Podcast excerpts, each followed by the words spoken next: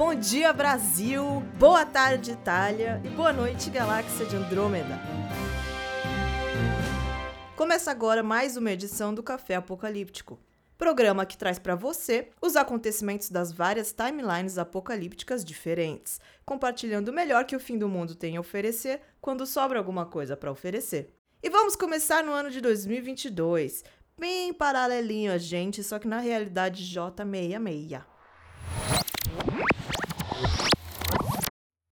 Bom dia, ouvintes! Aqui em J66 no ano de 2022, nós vivemos uma linha do tempo paralela criada durante as eleições de 2014. É, ela mesma. Mas acontece que, por aqui, Dilma Rousseff perdeu as eleições de 2014 e Aécio Neves foi eleito presidente do Brasil com uma margem bastante apertada. Como consequência disso, muitos perrengues que os nossos colegas da sede do Café Apocalíptico passaram depois dessas eleições Aqui na nossa realidade nunca aconteceram. Aqui, o Aécio fez um governo conservador e votado para a elite econômica? Sim, normal. Como era de se esperar, né? Um monte de privatização, políticas higienistas, bancos lucrando como se não houvesse amanhã. Mas nada ao ponto de gerar um levante fascista no país. Michel Temer nunca teve oportunidade de escrever sua cartinha pedante de visto decorativo. O último impeachment continua sendo de Collor. E o Lula não foi alvo de uma investigação corrupta de modo que ele estava elegível em 2018. E no segundo turno das eleições de 2018, Lula teve uma vitória considerável sobre o Oécio. Parece que teve um certo deputado aí, né? Que foi eleito presidente, outras realidades, que aqui a maioria das pessoas nem nunca ouviu falar. Por aqui, a pandemia foi um evento difícil, porém controlado. A campanha de vacinação foi um sucesso e estamos em processo de plena reabertura, como um país líder no combate ao coronavírus e tendo o SUS como programa de saúde referência pela OMS. Em comparação, as realidades apocalípticas são as de vocês. A nossa timeline tá até que otimista. E para finalizar, é importante destacar que por aqui, Luciano Huck nunca, jamais tirou selfie com Sérgio Moro. Tudo muito bom. Agora vamos conferir a realidade KL 87. Bom dia, ouvintes e colegas do Café Apocalíptico. Aqui na nossa linha do tempo, estamos um pouco longe, no ano de 2240, e vamos ver o que mais de 200 anos de ciclos pandêmicos fez com a nossa população. Por aqui, o coronavírus foi só a primeira de uma série de epidemias e pandemias que moldaram todo o novo sistema cultural e econômico. Os impactos do distanciamento social, do isolamento, do trabalho à distância, juntos de um processo acelerado da robotização do trabalho braçal e das indústrias de base, foram tão grandes que atingiram a população mundial a níveis genéticos. As pessoas já nascem capacitadas para trabalhos de longas horas em frente a telas e pouco convívio externo e social. O ser humano que chamamos de Homo sapiens evoluiu para o seu último estágio conhecido, o Homo office. Entre os traços físicos e psicológicos da nova espécie estão capacidade física reduzida, coluna enfraquecida e naturalmente curvada, dedos mais compridos e mais ágeis, visão adaptada para a luz azulada das telas, propensão ao vício em cafeína e outros estimulantes, propensão à agorafobia, palidez e bunda quadrada. As corporações mais ousadas desenvolveram pequenos centros urbanos exclusivos, onde seus trabalhadores pudessem morar e conviver entre si com segurança, isolados do resto do mundo, mas com pequenos privilégios sociais, como karaokê, happy hour, churras da firma. A maioria dos funcionários se adaptou para não ter mais laços pessoais fora da empresa e assim nunca precisar deixar o microverso corporativo. Mas os funcionários que ainda têm direito a férias aproveitam esse momento para visitar suas famílias fora da bolha. A gente aqui do Café Apocalíptico tá como a maioria dos home offices, trabalhando de casa mesmo. Pelo menos nosso convênio médico cobre cirurgia plástica para bunda quadrada. Vamos agora conferir o pessoal da Realidade Beta 51.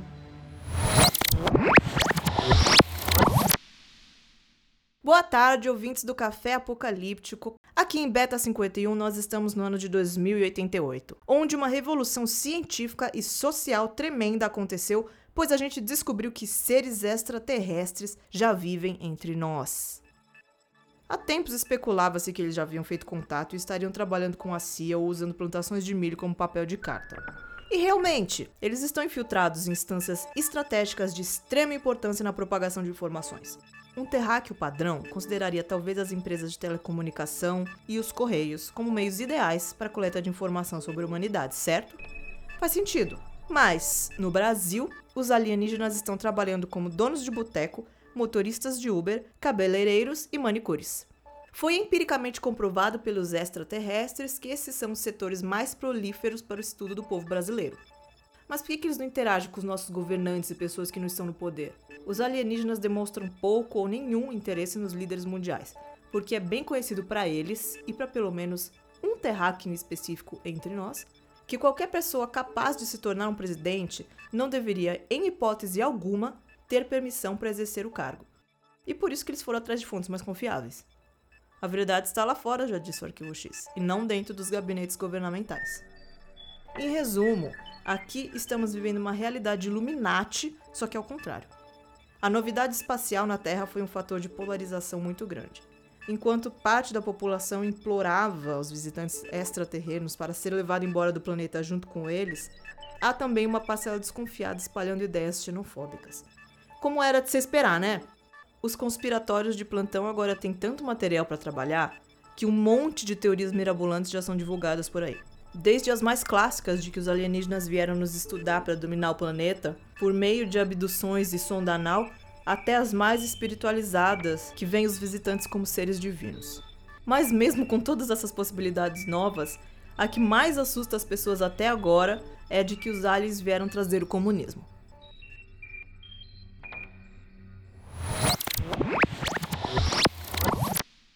2088 e o fantasma do comunismo ainda é uma coisa real. Eu não acho que a gente tá muito longe disso também não, viu? Com aliens ou sem aliens. É isso aí, meus queridos ouvintes. Conferimos um pouco dos nossos vizinhos dimensionais e agora vamos conferir um pouco da nossa Roleta Apocalíptica. Maneiras de roubar de volta um pouco do que o sistema já roubou de você. Dicas e sugestões de pequenas coisas que você pode fazer no seu dia a dia para adquirir de volta a dignidade que o sistema capitalista vampiriza de você todos os dias. Abuse das cortesias e amostras grátis. Sabe aquela caneta esferográfica e o bloquinho de notas que a empresa de seguros te dá? Então, aquilo é um direito seu. A lógica aqui é a seguinte: de alguma forma você está pagando por esses brindes e amostras grátis. Às vezes é literal, às vezes o preço daquela cortesia está embutido no serviço ou no produto que você está comprando. Mas se não estiver, se não for literal, a estafa mental de viver no sistema capitalista é o preço que você paga por esses brindezinhos. Então, nada mais justo do que fazer uso máximo desse direito. Tu tá indo no encontro? passa na loja de perfume antes, pega várias amostras grátis naqueles papeizinhos que os lojistas borrifam, esfrega em tudo, esfrega na virilha, no pescoço, no tornozelo. Tem pote de balinha no consultório? Vira dentro da bolsa e seja feliz. Bebedouro da escola? Leva a garrafa PET e manda ver. Saquinho de açúcar demerará na padaria com catraca? Hum, você não só pode, como deve, pegar o máximo possível. Use pijama na rua. Quem foi que disse que pijama só serve para dormir? para ficar em casa? Quem começou esse absurdo? Tem cara de coisa de monarca francês isso, tipo Luís XV. Absolutista adorava inventar moda, literalmente. Só a nobreza tinha tempo e recurso para ficar se preocupando com o negócio de roupa e etiqueta social. E é uma tremenda infelicidade que isso tenha permanecido nos dias de hoje. O sistema trabalha duro para deixar a gente infeliz. Então, aqui no Café Apocalíptico, nós somos da opinião de que qualquer atitude que te deixe mais confortável diante da tragédia de viver no capitalismo é sempre bem-vinda. E o que define conforto melhor do que pijama? O pijama é de longe a vestimenta mais confortável que temos. Ele tem o poder do conforto não só físico, como conforto psicológico. E é por isso que tem que ser permitido usar pijamas em todas as ocasiões. Situações que já são desconfortáveis ficariam muito melhores. Por exemplo, Reunião com o advogado sobre a guarda das crianças. Horrível. Climão total. Vai de pijama. Se dê essa liberdade. Pagar a fiança do filho vândalo. O ó. Além de desconfortável, ainda tem que ir num órgão público. Passar por isso usando pijama é bem menos pior. Parar de bater palma para bilionário. Os empresários lançam livros e palestras dizendo como eles foram capazes de chegar aonde estão. Eles vendem essa fórmula do sucesso otário, vai lá e compra! E acha lindo! Acha lindo! Como eles fizeram o primeiro milhão no sótão da casa da avó, quando ninguém botava fé neles. E depois puderam olhar de cima todos os investidores que os esnoparam. Escalada do sucesso que chama, né? Só que no livro eles não falam que a escada era feita de trabalhadores explorados nas fábricas e armazéns. Steve Jobs, Bill Gates, Zuckerberg, Elon Musk, Jeff Bezos. Nenhuma dessas pessoas liga para você. Nenhuma dessas pessoas liga para nada. Um desses infelizes criou uma rede social a partir de um algoritmo para comparar a beleza das colegas. Ou seja, já começou errado, né? E que culminou com a derrocada da democracia por meio da divulgação de fake news. E até hoje, o sujeito não se responsabiliza por isso. Outro infeliz aí acha que é mais importante para Marte do que preservar o planeta onde ele mesmo vive. E tem gente que acha que ele é um visionário. Ele não é um visionário, ele é só um egoísta.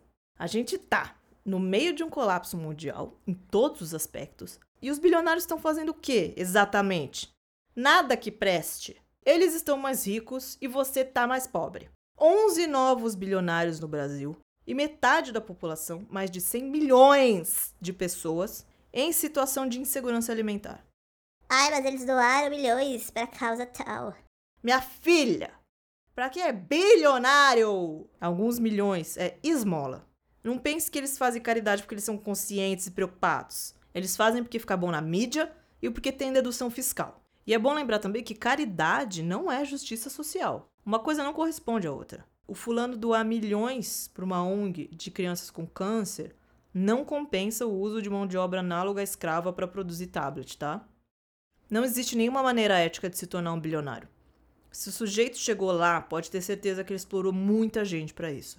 Muitas pessoas vão viver e morrer sem nunca ver nenhum milésimo desse dinheiro. Dinheiro que essas pessoas ajudaram a gerar. Para você ser bilionário, você tem que abrir mão da sua empatia. Tem que ser um pouco psicopata, porque só isso explica a gente achar normal um indivíduo ter uma quantidade desnecessária de dinheiro e bens e não dar a mínima para as pessoas que foram massacradas para isso acontecer. E por que exatamente você está pondo essas pessoas em pedestais? Naturalizar a queda do capitalismo. Já que a gente está falando de bilionário, vamos falar um pouco também do sistema que torna a existência deles possíveis. E o fato de que a queda do capitalismo precisa parar de ser um tabu nas conversas casuais, tem que ser algo que você pode falar com seus filhos como se fosse um ritual de passagem. Sabe a famosa conversa sobre de onde veio os bebês? Então, tem que ter o equivalente disso para a queda do capitalismo. Algo do tipo: de onde vem a revolução do proletariado? A ruptura do sistema tem que se tornar uma conversa que colegas de trabalho possam ter na fila do refeitório. Um assunto comum com os motoristas de Uber. Tu tem que se sentir à vontade para falar pro porteiro quando vai comprar o pão. Bom dia, lindo, tudo bom? E o Flamengo ontem, hein? Jogaço. E aí, tu acha que o capitalismo cai quando?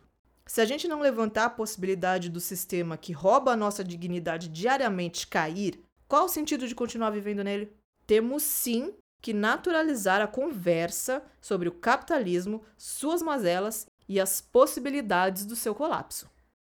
E por fim, sabe outra coisa que rouba a nossa dignidade todo dia? Estrangeirismo! A influência do tio Sam nas nossas conversações diárias. Existe uma quantidade imensa de vocábulos elegantérrimos no léxico do brasileiro. Então por que, que a gente precisa enfiar um English ali no meio? Ainda mais se a gente tem palavras que significam a mesma coisa. Coisa marcafona que tem é o empresário rico que enfia uns termos em inglês no meio da entrevista para parecer internacionalizado. Ele vende essa imagem de tanto que ele faz negócio com os gringos que ele mesmo é meio gringo já. Muito melhor que ser só brasileiro, né? Vocês querem ficar igual Dória? Não, né? Tem que parar com essa mania de usar termo estrangeiro corporativo para palavra que tem em português. Então é por isso que vem aí. A roleta dentro da roleta! Guia prático para demonstrar seu domínio da língua pátria dentro do ambiente corporativo. Vamos investir no mercado interno, valorizar o produto local, pivotar o linguajar do empreendedor brasileiro. Às vezes, a influência norte-americana nas nossas vidas é aterradora, compreensível. Os fótons que saem da tela do iPhone são carregados energeticamente com radiação capitalista e quando atingem nosso cérebro em grandes quantidades causam distúrbios elétricos na região do córtex cerebral associada à linguagem, fazendo com que a gente tenha impulsos incontroláveis de usar termos em inglês para palavras e expressões que têm correspondentes em português brasileiro. Hum, isso aí parece fake news. Fake news, que por sua vez também pode ser chamada de notícia falsa, ou, deixando mais claras as intenções por trás da prática, uma mentira. Ah. Se liguem nas sugestões que nós damos para descolonizar seu vocabulário: crowdfunding, Vaquinha, job, projeto, trabalho, squad, equipe, time, player, participante ativo, Brainstorming. Debate de ideias. Deal breaker. Empecilho. E-commerce. Comércio eletrônico. Joint venture. Parceria. Meeting. Reunião. NDA. Acordo de confidencialidade. Network. Rede de contatos. Newsletter. Boletim. Outsourcing. Terceirização. Mindset. Mentalidade. Pitch. Apresentação. Webinar. Palestra virtual. Ih, não ficou convencido? Bom, talvez a gente tenha que colocar a situação numa linguagem que o empreendedor absorva. Que tal uns motivacionais? Nunca desista e se reinvente sempre. Diversifique sua linguagem. Descolonize seu vocabulário enquanto eles dormem. Eles descolonizaram o vocabulário mesmo quando todos disseram que era impossível. Qual é a sua desculpa? Pense fora da caixa. Quebre as regras do jogo. Use o idioma nacional. A gente sabe que não é o momento mais feliz para ser brasileiro. Não tá tendo muito motivo pra gente se sentir orgulhoso e patriótico. Mas não é como se esse problema do estrangeirismo fosse de hoje, né? A gente tem que parar de pagar pau pra gringo, por favor. Os Estados Unidos são péssimos em termos de estética e piores ainda em termos de política externa na América Latina. E é por isso que eu termino a roleta de hoje com o seguinte motivacional: Vamos parar de ser loser e começar a ser otário. Bombardeio aéreo, vulcões, gases tóxicos, revolta popular, tornados, chuva radioativa. Você acha que a sua casa vai aguentar a pressão do apocalipse? Não vai. Bem-vindo a Formigueiro. Somos especialistas em bunkers pré-fabricados da mais alta qualidade e atendemos a todas as faixas de preço. Temos desde o nosso modelo mais acessível, o Kitnet Essential, até o nosso abrigo de luxo, o Chateau Souterrain. Todos têm a vedação e a segurança que é a garantia da nossa marca. Não se preocupe mais com vizinhos barulhentos, nem com o pulso eletromagnético de uma explosão atômica. Em um bunker formigueiro, você dorme com tranquilidade do começo ao fim do mundo. Bunkers Formigueiro. Prédios e casas são mainstream. O futuro é underground. Já é um fato comprovado que a rotina pandêmica de quem está em isolamento social é um grande tédio. Sabemos muito bem. Principalmente para quem está preso numa casa, num apartamento. São vários dias um igual ao outro. E aí, para a gente não enlouquecer, a gente busca conexão com o mundo exterior por meio das redes sociais. Vários dias de ver stories de yoga na sala, stories de pão caseiro, skincare, stories de rico na casa de férias, de gente cultivando planta como se fosse jardim botânico, de influencer ganhando mimo para promover consumismo, histórias de criança fazendo atividade lúdica enquanto pai enlouquece lentamente, de gente lendo a biografia do Barack Obama, mas que no fundo só pega o livro para tirar foto e depois corre para assistir de férias com o ex. Claro que tem uma parcela da população que está em negação ou que sofreu lavagem cerebral e que está vivendo como se nada estivesse acontecendo. Mas, para a parcela com fontes confiáveis de informações, todo dia é o dia da marmota na Pandex. E por trás desses registros aparentemente banais do cotidiano do quarentenado, existe uma montanha russa de emoções que a maioria das pessoas não registra nas redes sociais. 2020, São Paulo, pandemia do coronavírus, dia 16, 6 horas da manhã. Bom dia, Sol! Bom dia, São Paulo! Hum, a dose matinal da cafeína importantíssima para começar o dia.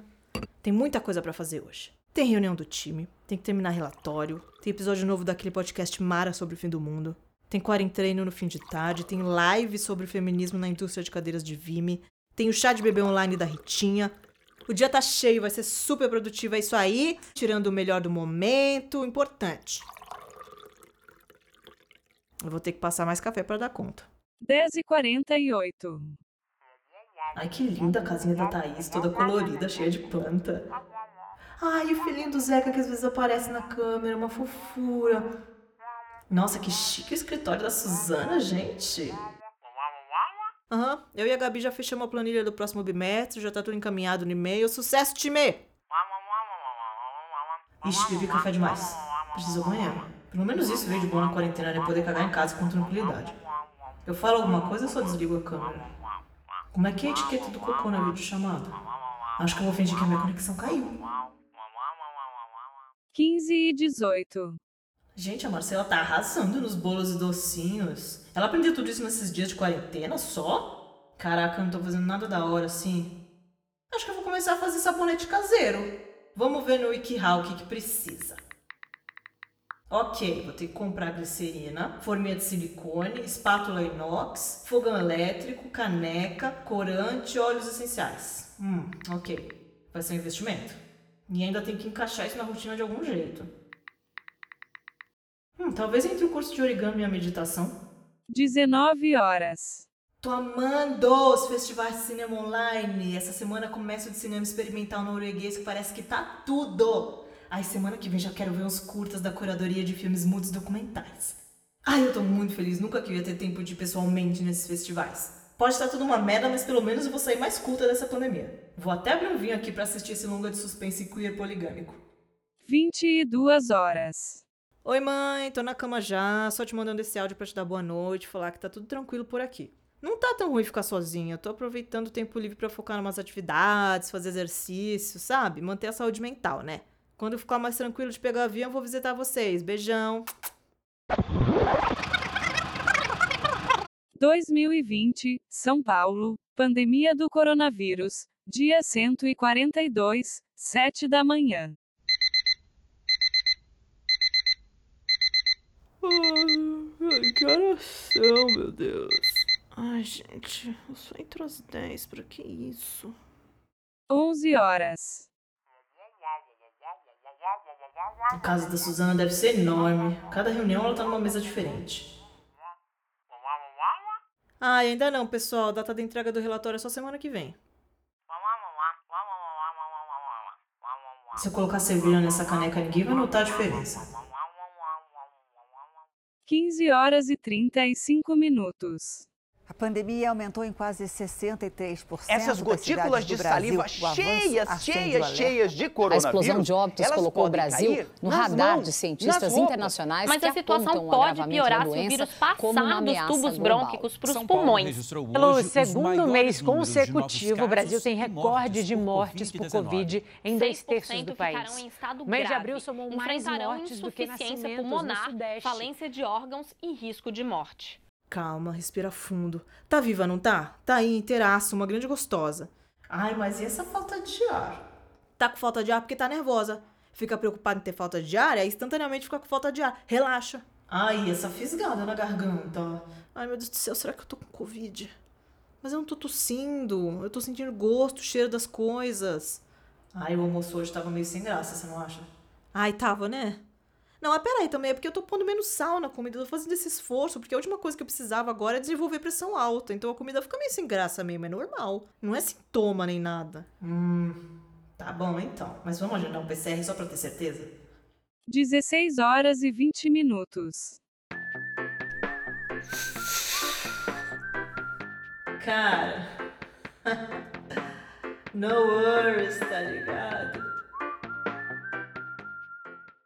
17 horas e 14 minutos. Ok, Google, qual esmalte é mais chique? Fúcsia enigmático ou vermelho satânico? 21 horas. Ai, meu Deus, tô exausta. Dá tempo de ver alguma coisa antes de dormir, eu acho. Hum, tem aquele filme francês em preto e branco pra terminar. Ah, mas não tá entendendo nada. Que se dane, preciso de alguma coisa que não me faça pensar.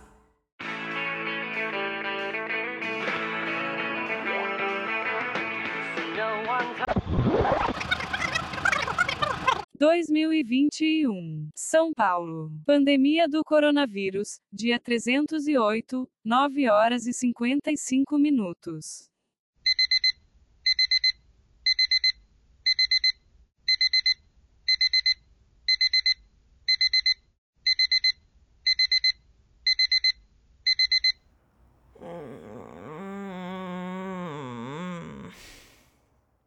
Onze horas e trinta e sete minutos.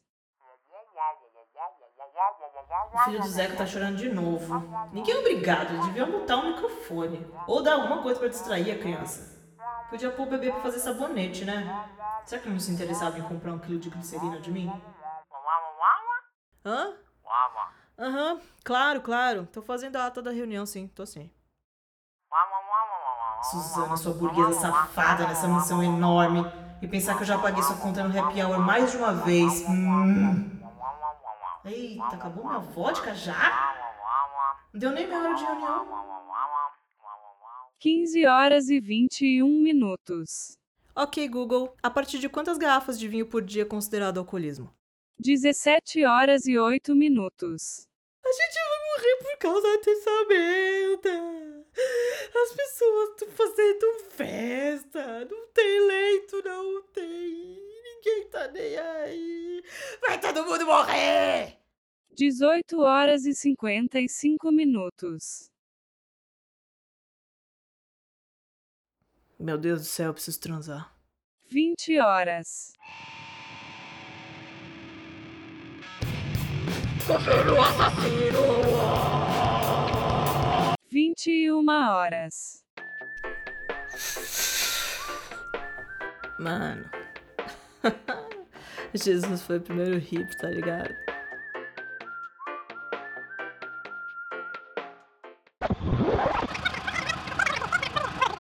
E é aqui que a gente define o limite da superexposição.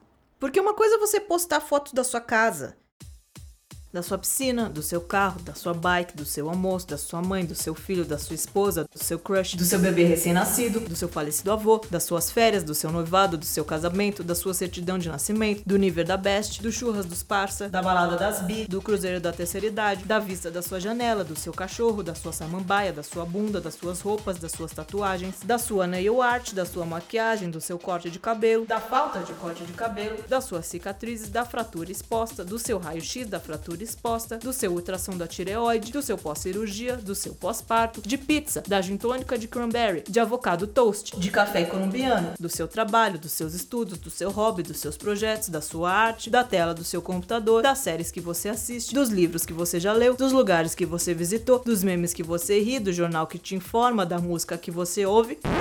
E outra coisa completamente diferente é você expor seus sentimentos reais de angústia e ansiedade toda vez que você lê uma notícia, toda vez que você contempla o dia lindo que tá fazendo lá fora, ou tem que entrar numa reunião do Teams que podia ser um e-mail. Porque isso denuncia a instabilidade psicológica do sujeito.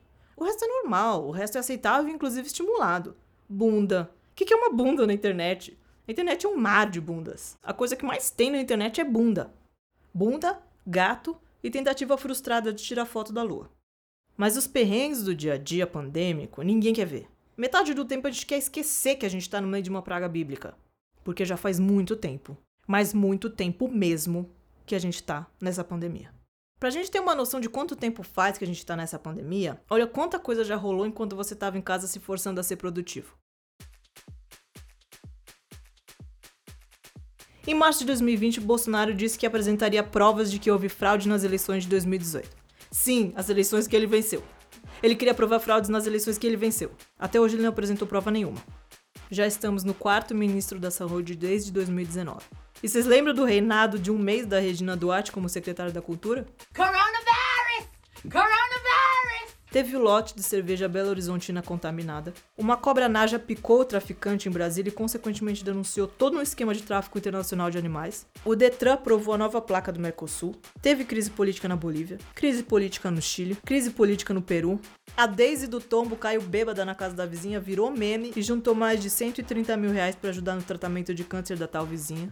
Teve eclipse solar, teve eclipse lunar, teve o inquérito da Flor de Lis aquela história doida cheia de filho adotado e assassinato. O Ronaldinho Gaúcho foi preso no Paraguai. Teve BBB 20, teve live da Sandy Júnior, teve recordes de queimada no Pantanal. Cabeleireira Leila. Cabelos, unhas e tratração e unhas. Teve um monte de manifestação para fechar o Congresso e contra o STF. Teve vazamento de dados de basicamente toda a população brasileira, inclusive gente que já tinha morrido. Teve a lista Antifa. Teve Golden Globe por videochamada. Encontraram o Queiroz. Queiroz foi preso. Queiroz foi solto. Teve a nota de 200 reais, teve o apagão no Amapá, teve senador pego com dinheiro na cueca, teve criança de 10 anos estuprada pelo tio e tendo que passar por um aborto, e teve Sarah Winter, que divulgou os dados pessoais da família dessa menina quando ela achou de bom tom e protestar contra o aborto na frente do hospital. Teve estupro culposo, teve brasileiro sofrendo xenofobia no aeroporto em Portugal. Vai, vai no bumbum tan tan. O governo ignorou o e-mail da vacina da Pfizer. O Mourão falou que não existe racismo no Brasil. Teve a live do Bruno Marrone, onde o Bruno explanou que o colega da banda era monobola. Teve a morte do George Floyd. Teve a morte do menino Miguel. Teve o assassinato de João Alberto. Morreram Kobe Bryant, Kirk Douglas, Zé do Caixão, Aldir Blanc, Little Richard, Chadwick Boseman, Sean Connery, Vanusa, Nissete Bruno, Maradona e Paulo Gustavo. Teve crise hídrica no Rio de Janeiro, o governador do Rio de Janeiro foi afastado, o prefeito do Rio de Janeiro foi preso, teve a demissão do Moro e depois teve a condenação do Moro como parcial, e eis que Lula renasce das cinzas. Eu vou comer picanha e vou tomar uma cerveja. Teve o Megxit, a saída do Harry e da Meghan da família real britânica. E teve o Brexit também, finalmente oficializado. Teve o fim do governo Trump e a invasão do Capitólio. Teve a conjunção de Júpiter e Saturno. Teve eleições municipais no Brasil. Tá tendo CPI, que é melhor que BBB. E teve BBB 2021. Não teve carnaval, mas teve várias festas clandestinas. Teve a nova variante brasileira e a maior crise do sistema de saúde da história do país. E um dos vencedores da Mega Sena da virada nunca foi buscar seu prêmio de 162 milhões de reais. Não é de se surpreender que as pessoas estejam ensandecidas. É muita informação para lidar. Todo dia é um 7 a 1 diferente. Todo dia tem atualização da vacina, da quantidade de variante, da quantidade de casos, da quantidade de mortes, da quantidade de cidades cujo sistema de saúde já colapsou. E as discussões não são saudáveis. Porque de repente todo mundo é especialista em vacina, todo mundo é especialista em estratégia de imunização, infectologia, em química, em neurociência. Todo mundo traz fatos incontestáveis para a conversa e dá carteirada do tipo: O primo do vizinho da minha cunhada trabalha no Butantan, a informação é confiável. Não é à toa que as pessoas se apegaram loucamente aos hobbies, às atividades físicas e aos serviços de streaming. Porque é o único jeito de não enlouquecer. Focar a energia em algo que te distrai e te faz sentir melhor. Lógico que não é todo mundo que abraçou essas possibilidades, né? Tem gente que abraçou a cachaça, por exemplo. Ou o tarja preta. Ainda mais porque rola uma pressão muito grande de ser produtivo nesse momento. De fazer o seu melhor, de investir no crescimento pessoal. Crescer barriga de chope configura crescimento pessoal, tá bom? E é bom lembrar que tem gente que não tem o luxo do crescimento pessoal. Que pessoa que vai ter tempo para fazer ikebana quando tem, por exemplo, que supervisionar o crescimento pessoal dos filhos, que estão há um ano direto dentro de casa sem aula presencial. Como é que fica o hobby dessa mãe com duas, três crianças para cuidar? Malemar ela tem tempo para cagar em paz. Imagina essa mãe vendo as notícias do auxílio emergencial ou da fila da vacina que parece que não anda. Imagina essa mãe vendo stories da novinha do trabalho fazendo yoga na beira da piscina, falando que tá com os chakras alinhados, com o mindset mudado. O único aliado dessa mãe é o serviço de vinho por assinatura. E aí, quando tudo isso acabar e essa mãe voltar a trabalhar em um endereço que não é o local onde ela dorme, vai ter aquelas conversas de escritório das pessoas comparando as coisas novas e interessantes que elas descobriram na pandemia. Ah, eu aprendi francês sozinha por um aplicativo. Menina, eu comecei um negócio vendendo cinzeiros de cerâmica. Eu li e resenhei três livros por mês. Eu perdi 8 quilos só fazendo musculação com os vasos de planta do quintal. E essa mãe vai poder falar o quê? Ela vai poder falar que ela tá viva e que não enlouqueceu de vez. E isso já deveria bastar, porque faz muito tempo que a gente tá nessa pandemia. Faz muito tempo. Interrompemos esse programa em prol da saúde mental do ouvinte para listar uma série de coisas consideradas agradáveis pelo senso comum e assim terminar o episódio num tom positivo. Cheiro de café passando, arco-íris, brigadeiro de panela, lençol novo, Elis Regina, banho quente, porcelana chinesa, risadas, roupa recém-passada, meia luz, Modern Family, pontualidade e coelhinhos. O Café Apocalíptico agradece a sua presença e deseja a todos um ótimo fim dos tempos.